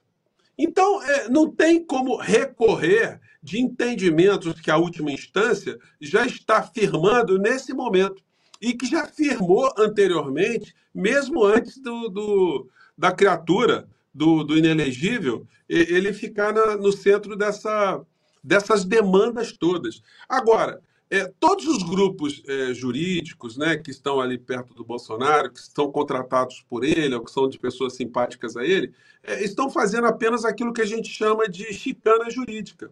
Eles estão é, tentando procrastinar, ganhar tempo. Por exemplo, o Bolsonaro é, ele não queria ir agora no dia 22 é, prestar o depoimento. Ele queria é, escolher outra data. Bom, escolher outra data, você é, considera que ele é, que escolheria uma data ou tentaria remarcar uma data mais adiante. O que, que acontece com toda a cadeia sucessória de atos é, jurídicos administrativos no inquérito policial? Olha, eles vão cada vez mais sendo jogados para frente, né? Só que isso não funcionou, justamente pelo entendimento da Corte Superior, que é o ministro Alexandre de Moraes, é, que, que atua nessa, nessa questão. Então, o problema para essa gente é muito mais grave, muito mais é, é, duro do que eles poderiam imaginar. Porque é, é, é por isso que, inclusive, você tem bolsonaristas que ficam tentando né, viajar para fora do Brasil, fazer algum tipo de movimentação política, denunciar o que está acontecendo em cortes internacionais. Logo, essa gente que sempre atua contra os direitos humanos, que sempre foram arguídos perante essas cortes constitucionais. Né?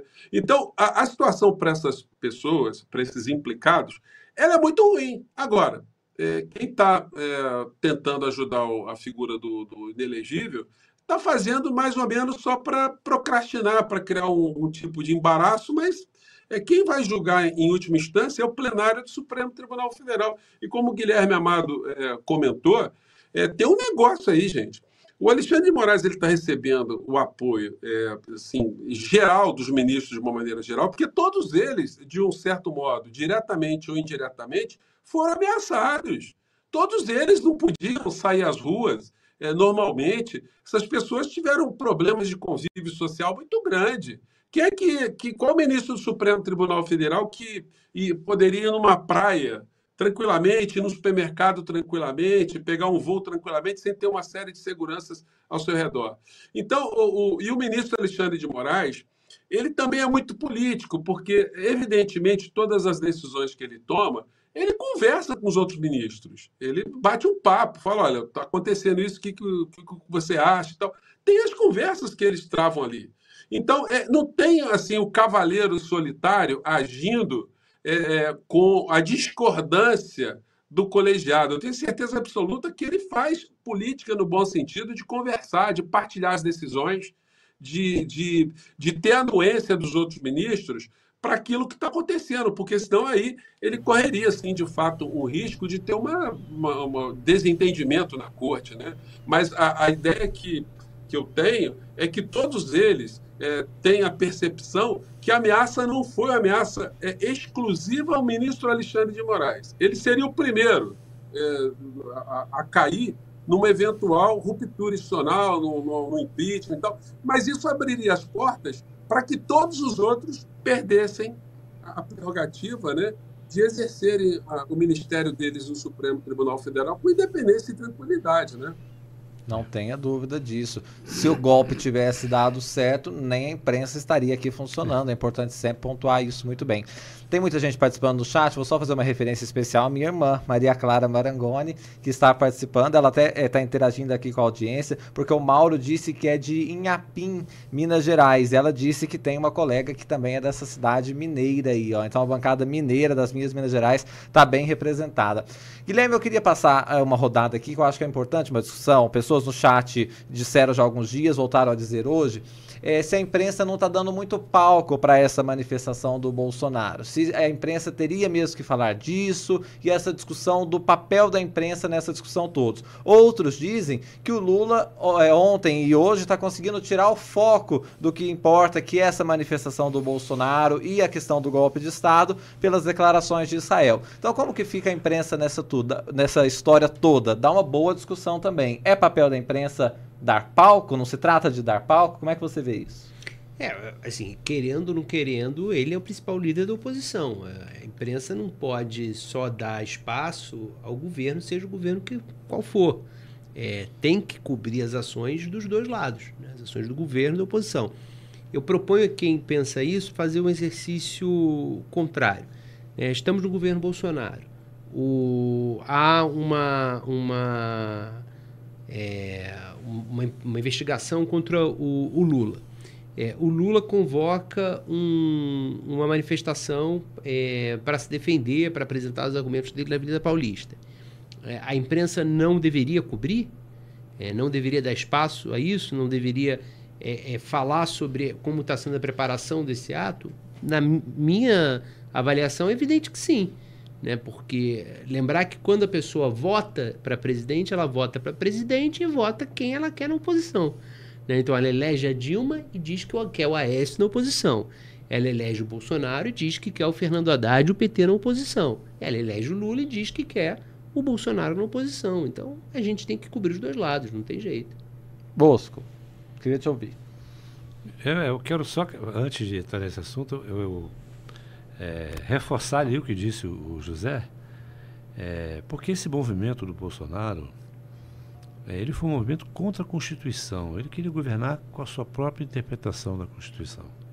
Ou, se tivesse havido ruptura, com sua própria Constituição. Né? E qual era o obstáculo a isso? O STF. Né?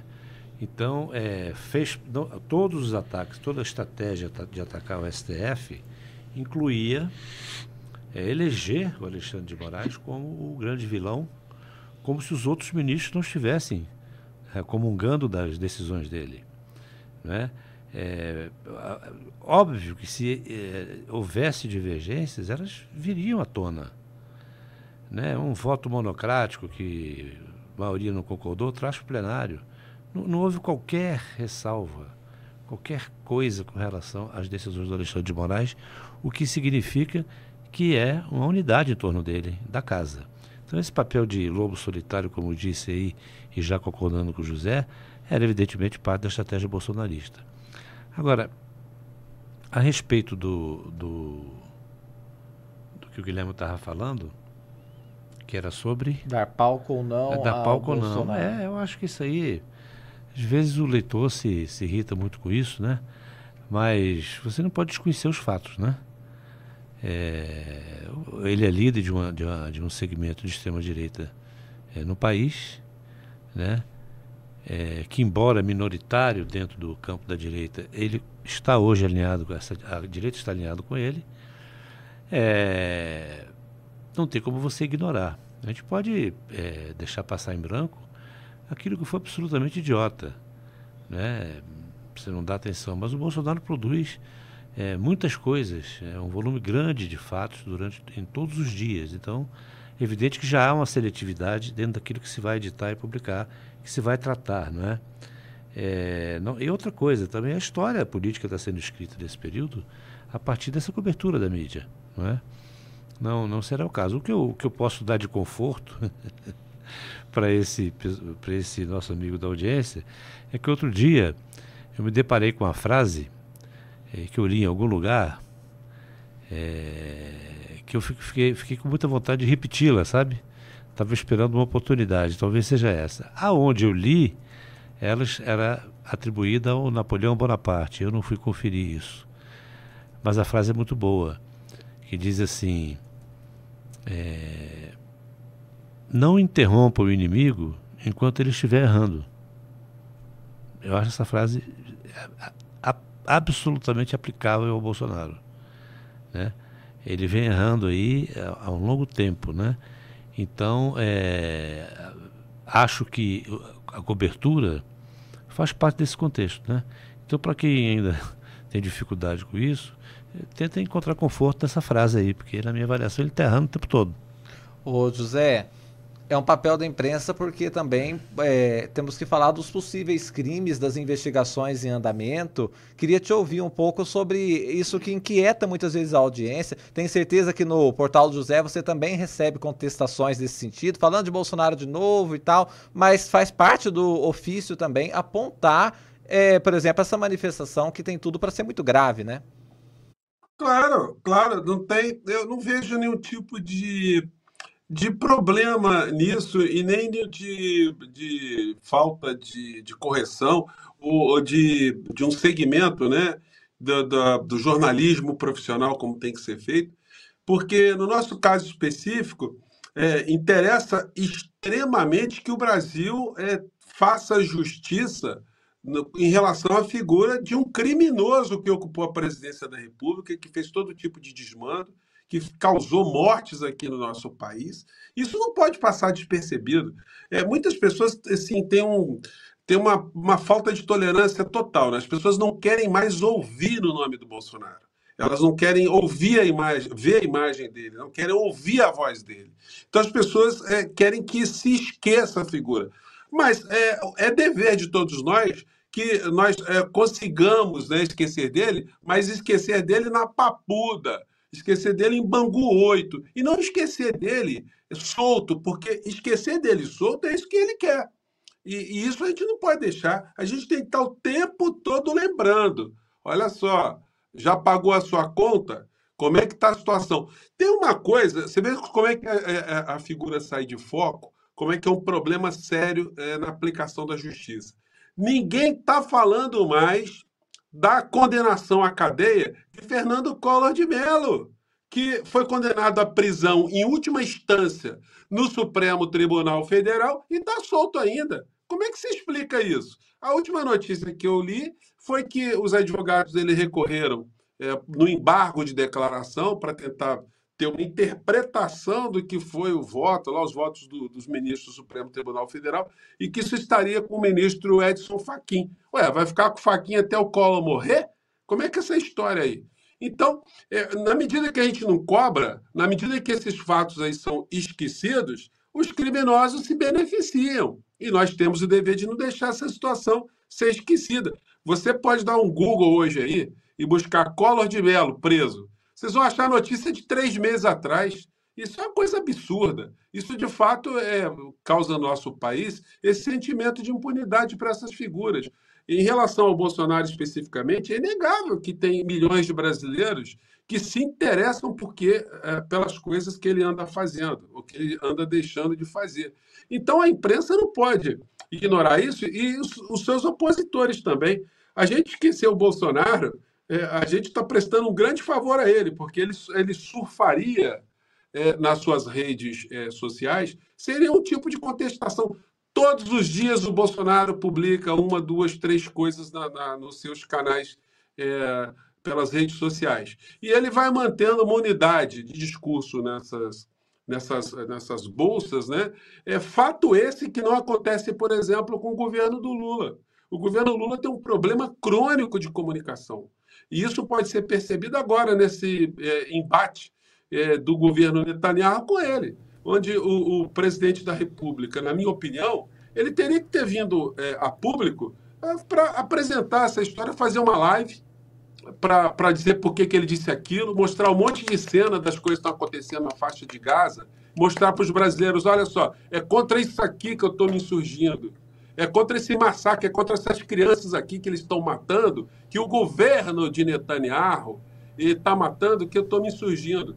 É contra isso que todo brasileiro deveria estar se insurgindo. Só que, cadê a comunicação do governo Lula? Não existe. O Paulo Pimenta lá publica lá um, um tweetzinho, é, fazendo um combate aqui, o Silvio Almeida faz outro ali. Aí o, o Lula fica sendo chutado por todos os lados. E ficamos nós aqui nas redes sociais tentando defender a, a, figura do presidente da República, tentando explicar o que, que ele disse, dar um sentido para as coisas que ele disse, porque se dependermos da comunicação, que deveria ser uma comunicação politizadora do governo Lula, a gente fica sem, sem ter absolutamente nada. Eu tenho que assistir o Jornal Nacional, eu tenho que procurar na, na internet para ver o que, que o governo está tá fazendo em relação a, a essa situação. Então, é, a comunicação prestar atenção nas coisas que estão acontecendo é vital para a gente é, alcançar a justiça ou para a gente evitar injustiças. Né? Sim.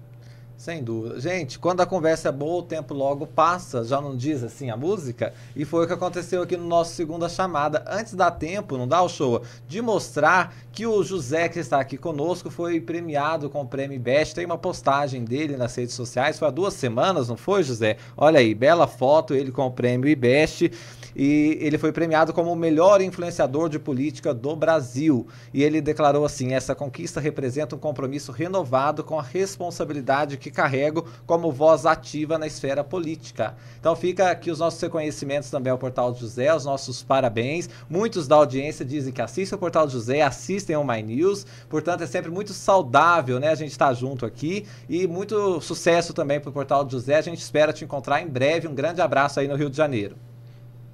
Pô, obrigado, mais uma vez, obrigado pelo, pelas as palavras aí, pela menção.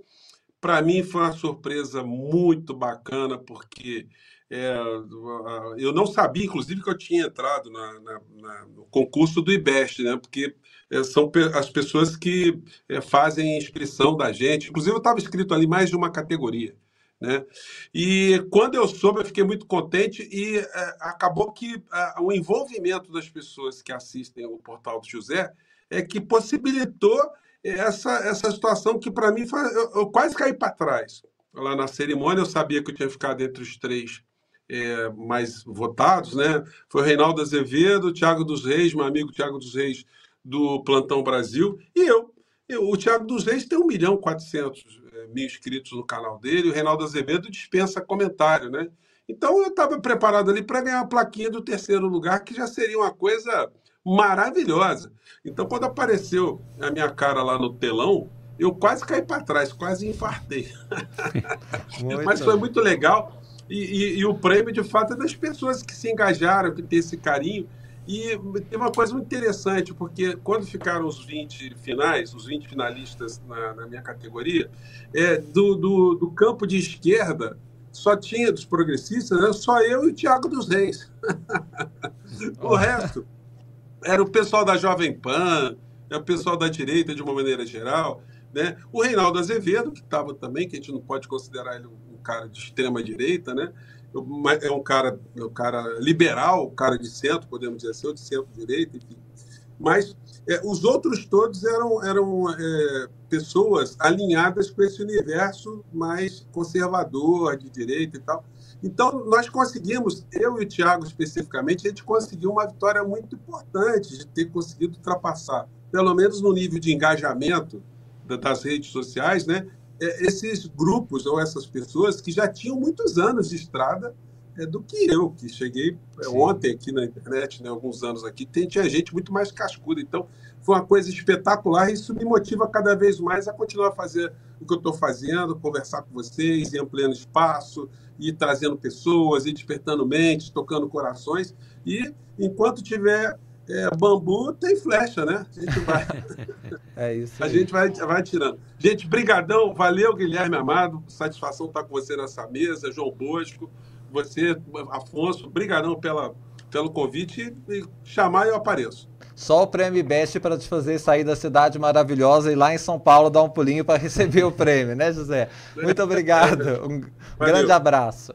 Guilherme Amado, Hoje, só para ilustrar, título de ilustração, quantas matérias mostramos na sua coluna no Metrópolis? Ou seja, a leitura indispensável que a gente tem que fazer para ficar atualizada. É sempre uma satisfação te receber aqui. Volte mais vezes, uma ótima noite. Um prazer sempre estar aqui com vocês. Obrigado. Afonso, o Guilherme é tão antenado que antes de despedir ele, você perguntou ele se não aconteceu alguma coisa nos últimos. É bom, é importante perguntar, mesmo. Não, eu estou olhando aqui, fico conectado ao longo do programa, mas não. É isso mesmo. Eu, um pouquinho antes do programa entrar no ar, o Guilherme estava aqui apurando mais informações. Esse é o ofício do jornalista. Bosco, você amanhã estará aqui conosco, então é uma saudação renovada e o compromisso de 8 e meia da noite a gente está aqui pontualmente. Um grande abraço. Aí, grande abraço, boa noite a todos aí. É isso, gente. Não deixe, não esqueça de deixar o like, comentar e também compartilhar esse conteúdo com mais pessoas. Um abraço, até amanhã, 8 e meia da noite. Tchau, tchau.